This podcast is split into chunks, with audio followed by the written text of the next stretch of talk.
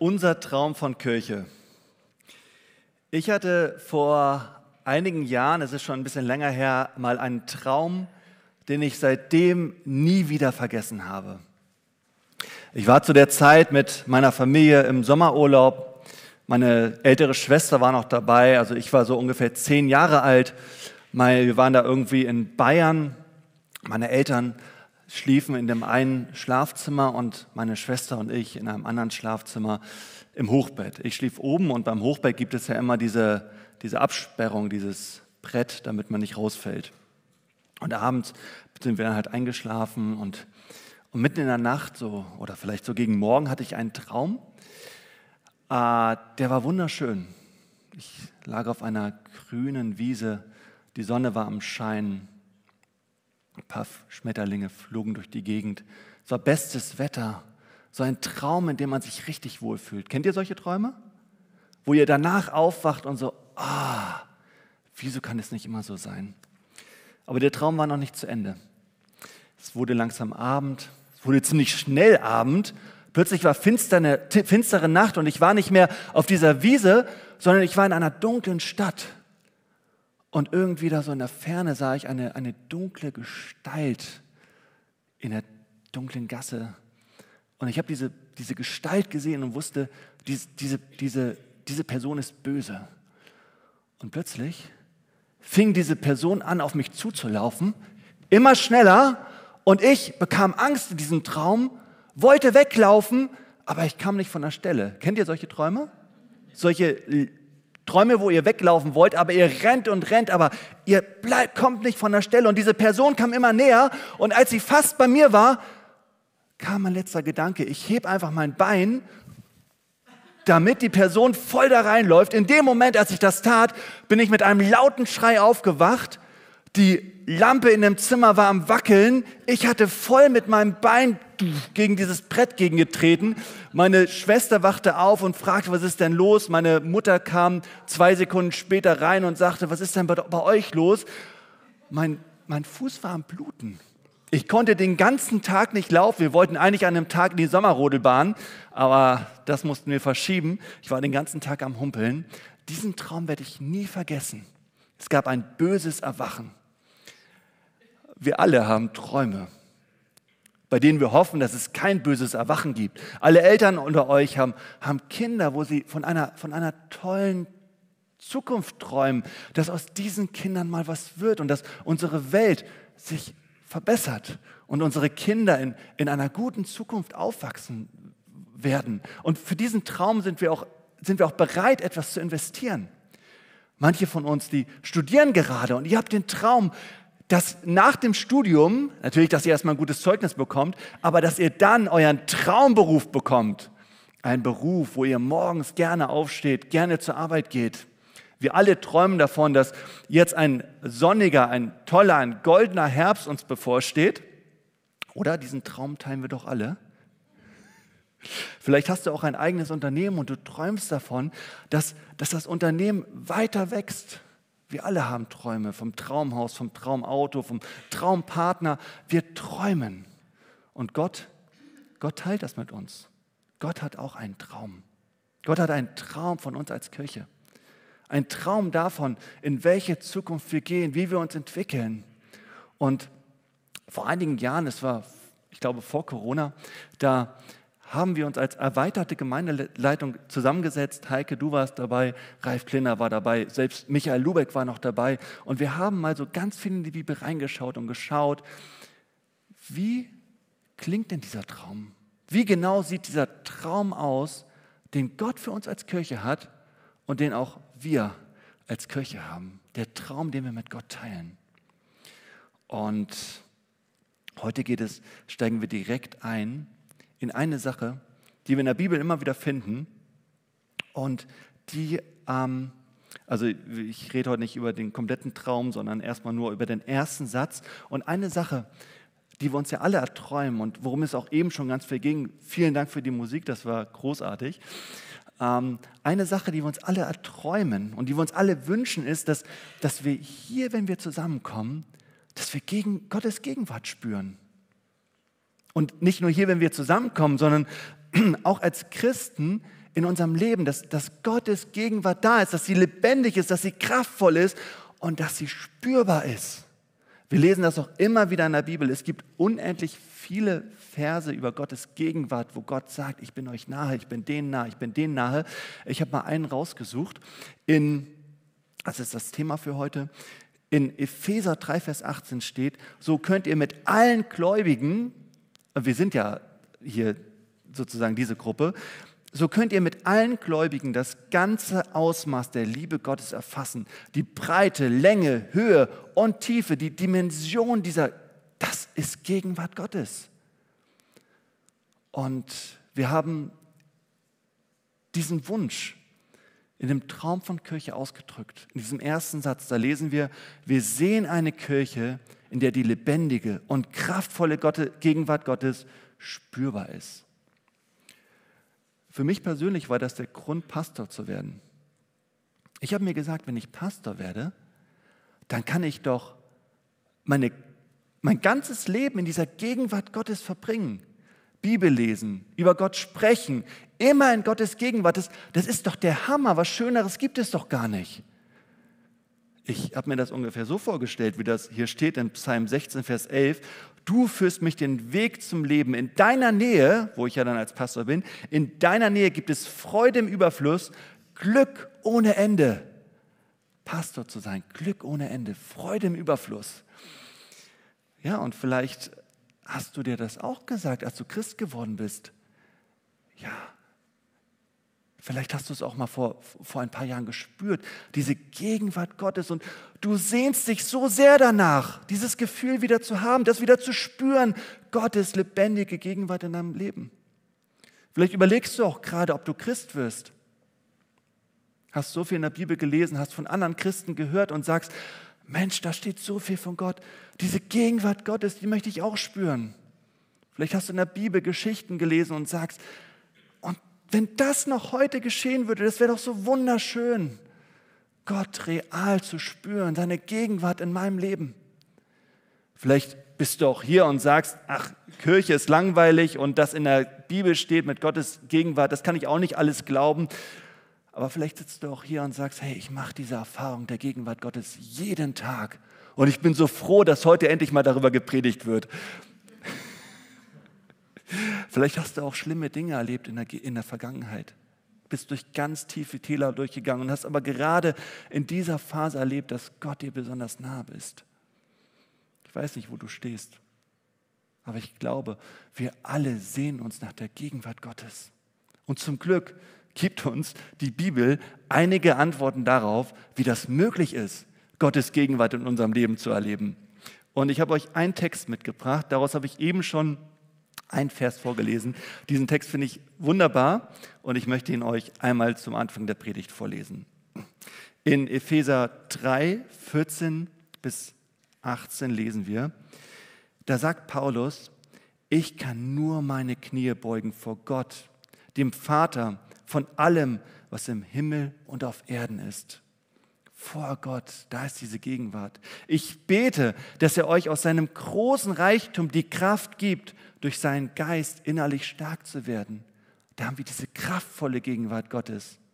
Und ich bete, dass Christus durch den Glauben immer mehr in euren Herzen wohnt, ganz lebendig, eine ganz lebendige Gegenwart Gottes und ihr in der Liebe fest verwurzelt und gegründet seid, so könnt ihr mit allen Gläubigen, das sind wir, ihr ganzes Ausmaß erfassen, die Breite, Länge, Höhe und Tiefe. Und das Erste, was mir auffällt in diesem Text, ist, dass Paulus immer wieder betont, am Anfang, ich kann nur meine Knie beugen vor Gott. Ich bete und ich bete. Das hat Paulus immer wieder getan. Er ist immer wieder bewusst in die Gegenwart Gottes reingegangen, um die Gegenwart Gottes zu spüren. Und das möchte ich euch wirklich sagen. Vergesst das bitte nicht. Tritt bewusst in Gottes Gegenwart ein. Dann wird dir Gottes Gegenwart bewusst sein. Paulus hat es immer wieder gemacht. Alle Menschen in der Bibel, die Gott erfahren haben, die seine Gegenwart gespürt haben, die sind bewusst in Gottes Gegenwart eingetreten. Es geht schon ganz am Anfang der Bibel los. Adam und Eva, als alles noch gut war, vor dem Sündenfall, was haben sie getan?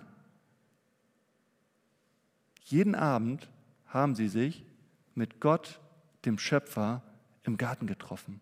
Jeden Abend. Jeden Abend haben sie sich getroffen. Jeden Abend sind sie bewusst in die Gegenwart Gottes eingetreten und haben Gottes Gegenwart erlebt, haben sie gespürt. Die war lebendig, die war kraftvoll. Und dann kam etwas dazwischen und das hat das verhindert. Aber Jesus hat das Ganze doch rückgängig gemacht. Und wir, uns ist das wieder möglich, regelmäßig in Gottes Gegenwart einzutreten. Tritt bewusst in Gottes Gegenwart ein, dann wird sie dir bewusst sein. Denkt an andere Personen der Bibel. Denkt an Mose, als er vom Berg Sinai herunterkam und sein Gesicht am Leuchten war. So leuchtend, weil er so stark in Gottes Gegenwart war. Was hat er getan? Er ist bewusst in Gottes Gegenwart gegangen. Er ist bewusst auf den Berg raufgestiegen, hat er 40 Tage verbracht. Ja, und da ist ihm Gottes Gegenwart bewusst geworden. Er hat sie gespürt, er hat sie erlebt, sie war kraftvoll an ihm, an, an, an ihm spürbar. Denkt an andere Personen der Bibel, an Daniel. Daniel war sich so bewusst der Gegenwart Gottes, dass er selbst in der Löwengrube keine Angst hatte, weil er sich der Gegenwart Gottes bewusst war. Stellt euch das mal vor, wir wären uns so bewusst der Gegenwart Gottes in unserem Leben. Da brauchen wir keine Angst mehr haben. Selbst vor Löwen, selbst vor Skorpionen, selbst vor den ganzen Dingen, die, die uns manchmal Angst machen. Tritt bewusst in Gottes Gegenwart ein, dann wird sie dir bewusst sein. Daniel hat das dreimal am Tag gemacht. Er hat sich dreimal am Tag hingekniet, so wie Paulus das hier beschreibt, und ist in die Gegenwart Gottes getreten. Und das können wir so weitergehen, dieses, dieses, dieses, das können wir so weiterdenken. Jesus ist regelmäßig in die Gegenwart Gottes gegangen. Paulus ist regelmäßig in die Gegenwart Gottes gegangen. Wir lesen es hier. Und Paulus sagt uns, ich bitte euch eindringlich, folgt meinem Beispiel, tritt bewusst, ganz bewusst, regelmäßig in die Gegenwart Gottes ein. Ich sage euch, dann wird sie euch bewusst sein. Aber wofür betet Paulus eigentlich genau? Wollen wir mal weiterschauen. Paulus sagt, ich bete, dass Gott euch aus seinem großen Reichtum die Kraft gibt, durch seinen Geist innerlich stark zu werden. Und ich bete, dass Christus durch den Glauben immer mehr in euren Herzen wohnt. Reichtum, ich habe mal überlegt, woran denke ich eigentlich an Reichtum? Und ich habe euch das hier mitgebracht. Wer kennt das?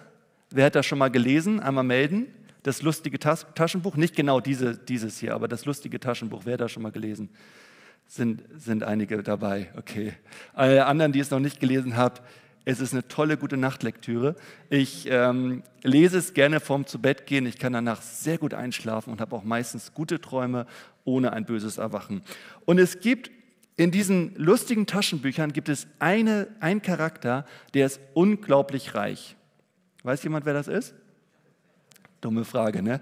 Dagobert Duck. Und ich finde diesen Charakter zum zum Schreien. Der ist echt cool. Der, oder, ja, man kann gemischte Meinungen über ihn haben. Aber auf jeden Fall hat er diesen, diesen riesigen Geldtresor. Der ist voll mit Talern und manchmal, er hat da auch so ein Sprungbrett und manchmal, wenn er morgens so aufsteht, sagt er, jetzt nehme ich erstmal ein Bad, stellt sich aufs Sprungbrett, macht einen Köpper in, der, in sein Geld rein und schwimmt erstmal durch, durch sein Geld durch. Der Typ ist unheimlich reich und auch wenn, wenn man dann so sein Büro sieht, er sitzt immer am Büro an seinem Tisch und Leute kommen dann und wollen irgendwas von ihm. Und dieses ganze Büro, da liegt auch überall Geld rum. Also es ist wirklich skurril. Ähm, aber dieser Dagobert Duck ist auch unheimlich geizig. Wenn sein Neffe Donald Duck da irgendwas für ihn macht, dann sagt er immer, ja, und ich bin heute auch mal großzügig. Und dann nimmt er so einen Taler und schnippst ihm so den Taler zu. Also er ist unheimlich geizig. Und die Frage ist, welches Bild hast du eigentlich von Gott? Von diesem Gott, der einen großen Reichtum hat. Hast du dieses Bild von Gott, dass er so ein Dagobert Duck ist, der dir hin und wieder mal so einen Taler zuschnipst? Oder hast du das Bild von Gott, dass er einen großen Reichtum hat, dass er ein großes Erbe bereit hat und bereit ist, dich daran teilhaben zu lassen? Mir kommt es manchmal so vor, dass wir als Gottes Kinder unheimlich reich sind. Ich habe euch noch was anderes mitgebracht meine Kreditkarte. Und stellt euch mal vor, auf dieser Kreditkarte hätte ich, ja, nennt man einen guten Betrag, 10 Mille, 10 Millionen, das wäre nicht schlecht. Ich hätte 10 Millionen hier drauf, gerade im Lotto gewonnen oder so. Also, nee, ich wollte ja über unseren Traum von Kirche reden, nicht über meinen finanziellen Traum. Auf jeden Fall, stellt euch vor, ich hätte hier 10 Millionen Euro drauf. Und es wäre hier drauf, aber ich würde keinen Gebrauch davon machen. Dann würde es mir doch gar nichts bringen.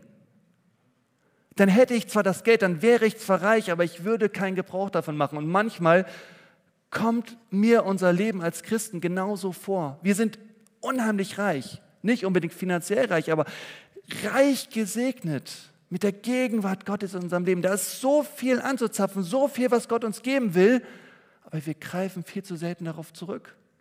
Ich habe mal eine ganze Menge Geld geerbt, so 15.000 Euro. Und das lag lange auf meinem Geldkonto rum, bis ich irgendwann gesagt habe, jetzt nehme ich dieses Geld und ich mache was damit. Und ich habe eine Weltreise gemacht und ich habe es erlebt. Ich habe diese Freiheit erlebt. Ich habe diese Segnungen erlebt. Ich habe die, die Geschenke erlebt. Ich glaube, wenn wir dieses Bankkonto bei Gott, bei Gott, dieses Konto bei Gott, diesen großen Reichtum nicht anzapfen, dann sind wir zwar reich, das Ganze gibt uns zwar Sicherheit, aber es gibt noch so viel, so viel mehr zu erleben, so viel mehr zu erfahren, so viel mehr, in das wir eintauchen können, so viel mehr Gegenwart Gottes, die er uns geben will. Es gibt ja so eine Geschichte in der Bibel, wo es auch um einen sehr reichen Mann geht, der hat zwei Söhne. Ihr wisst, worum es geht, der jüngere und der ältere Sohn. Und der jüngere Sohn macht das so ein bisschen wie ich und äh, nimmt sein Erbe und zieht davon, gibt alles aus, kommt irgendwann wieder, ist arm und merkt plötzlich, oh, mein Vater hat ja noch viel mehr. Der will mir ja noch viel mehr geben. Aber das Interessante ist, der jüngere Sohn, der ist wie vor den Kopf gestoßen. Der sagt, Papa, wie, wie konntest du denn? Wie konntest du denn noch, noch, noch so viel für den bereit haben, so viel für den investieren, so viel mehr von deinem Reichtum? Und der Vater sagt folgendes, Kind, sagte der Vater zu ihm, du bist immer bei mir und alles, was mir gehört, gehört auch dir. Es ist noch so viel mehr möglich bei Gott. Und ich glaube, wenn wir bewusst in Gottes Gegenwart eintreten, dann, dann wird uns Gottes Gegenwart immer mehr bewusst sein. Diese lebendige, diese kraftvolle Gegenwart in unserem Leben. Paulus sagt dazu ein paar Verse später, Gott kann unendlich viel mehr tun, als wir jemals von ihm erbitten oder uns ausdenken können. So viel mehr. Ich bin manchmal auf Hochzeiten und ähm, manche Paare laden mich zum Hochzeitsessen ein und fragen, Silvanus, nachdem du für uns geredet hast, können wir dich noch zum Essen einladen? Machen sie bei Jürgen übrigens auch. Und in vielen Fällen lehne ich ab. Vor allem bei einer Hochzeit jetzt am 16. September, da habe ich gesagt, nee, meine Frau ist hochschwanger, kann ich nicht annehmen. Ähm, ich gehe dann nach dem Sektempfang. Meistens trinke ich Orangensaft. Aber manchmal kommt es uns so vor, als ob wir bei Gott zu Gott gehen und nach dem Sektempfang nach Hause gehen. Und dass wir, dass wir noch einen Schluck nehmen, dass wir die Häppchen nehmen, obwohl noch so viel mehr für uns bereitsteht. Jürgen sagt das manchmal nach einer Hochzeit, Mensch, ähm, die Häppchen beim Sektempfang, oh, die waren so lecker. Und äh, manchmal antworte ich dann, ja, und was glaubst du, wie gut das Hochzeitsessen erst geschmeckt hat? Gott hat noch so viel mehr für uns bereit. Das sagt Paulus dann auch im nächsten Vers. Er sagt, und ich bete, dass Christus durch den Glauben, hatten wir eben schon, immer mehr in euren Herzen wohnt und ihr in der Liebe Gottes fest verwurzelt und gegründet seid. So könnt ihr mit allen Gläubigen ihr ganzes Ausmaß erfassen, die Breite, Länge, Höhe und Tiefe. Ich glaube, darum geht es, in, in die Gegenwart Gottes einzutreten und seine Liebe zu schmecken, seine Liebe anzunehmen, seine Liebe auszukosten, in seiner Liebe zu sein, uns bewusst zu machen, welche Liebe Gott für uns hat, in dieser Liebe verwurzelt zu sein. Ich habe euch mal etwas mitgebracht, nicht erschrecken. Den habe ich heute Morgen noch aus der Sandkiste gepflückt. Ein, ich glaube, das ist ein Baum oder wollte mal ein Baum werden. Er hatte das falsche Fundament, obwohl seine Wurzel schon ganz gut aussieht. Jetzt stell dir mal vor, das ist dein Glaube. Das ist die Gegenwart Gottes, also das hier, die Gegenwart Gottes in deinem Leben. Die lebendige und kraftvolle Gegenwart Gottes in deinem Leben. Und ich glaube, es kommt darauf an, wie, wie groß diese Gegenwart Gottes, wie, wie stark, wie spürbar sie uns bewusst werden kann, entsprechend dessen, welche Wurzel wir haben, wo wir eingewurzelt sind und vor allem in welchem, in welchem, in welchem, ja, wo wir gegründet sind. Ich glaube, dann kann unser Glaube ganz groß werden. Dann kann da noch viel mehr möglich sein, noch viel mehr geschehen. Hier in diesem Vers spricht er von der, von der Breite, von dieser Weite Gottes. Gottes Liebe ist so weit, sie reicht einmal um die ganze Welt herum. Und, und, und da ist noch, noch so viel, was du ergreifen kannst. Es geht hier um die Länge. Gottes Liebe ist so lang, sie reicht über den Tod hinaus. Über die Länge deines Lebens reicht die Liebe Gottes hinaus. Wenn uns das immer bewusst ist, ja, was, was, was kann da möglich sein? In welcher Freiheit, in welcher, mit welchem Wert werden wir durch den Tag gehen? Es geht hier um die Höhe, dass wir uns ausstrecken, dass unser Lobpreis noch höher wird, dass unser Gebet noch größer wird. Es reicht bis zu den, bis zu den Höhen und es geht hier auch um Tiefe. Selbst in den Tiefen unseres Daseins, selbst in Schicksalsschlägen, selbst in den Krisen unseres Lebens, selbst im Tod können wir Gottes Liebe erfahren. Und dazu möchte ich dich einladen, dass du bewusst in Gottes Gegenwart eintrittst. Ich glaube, dann wird dir Gottes Gegenwart bewusst sein. Dazu möchte ich dich einladen. Wir haben jetzt sieben Tage bis zur nächsten Predigt. In der nächsten Predigt wird es wieder um ein anderes Thema gehen, aber auch über unseren Traum von Kirche. Und ich möchte euch einladen, diese sieben Tage mal zu nutzen, um bewusst in Gottes Gegenwart einzutreten. Euch jeden Tag so ein bisschen Zeit zu nehmen, um bewusst in Gottes Gegenwart einzutreten. Und wie viel das für dich ist, das ist ganz individuell, ob du dafür zehn Minuten brauchst oder ob du 60 Minuten brauchst. Aber probier das doch einfach mal aus. Und wenn es am ersten Tag nicht funktioniert und am zweiten dann, dann mach weiter, bleib dran. Paulus hatte bestimmt auch nicht nur wunderbare Erfahrungen mit Gott, sondern vielleicht hat er sich manchmal auch umsonst, das ist nie umsonst, aber manchmal hat er sich vielleicht äh, ausgestreckt nach Gottes Gegenwart, ohne was zu spüren. Aber ich glaube, wenn wir das sieben Tage lang machen, dann können wir Gottes Gegenwart spüren. Dann kann sich was verändern. Und dazu möchte ich dich einladen. Guck einfach mal, wie viel Zeit du brauchst. Leg dich hin dazu, streck dich aus, mach dir Lobpreismusik an, was auch immer. Und warte darauf, bis Gottes Gegenwart spürbar ist. Ob das 10 Minuten sind, ob das 60 Minuten sind. Probier das mal aus. Ich lade euch dazu ein, das wirklich praktisch werden zu lassen, was wir jetzt hier gehört haben. Tritt bewusst in Gottes Gegenwart ein dann wird sie dir bewusst sein. Und stellt euch mal vor, stellt euch mal vor, wir sind eine Kirche, wo jeder von uns hier, hierher kommt und die Gegenwart Gottes im Alltag gespürt hat. Wir kommen hier zu, zusammen und, und, und jeder von uns hat die lebendige und kraftvolle Gegenwart gespürt. Und dann kommen wir hier zusammen und, und, und feiern diese Gegenwart Gottes und bringen sie hier zusammen.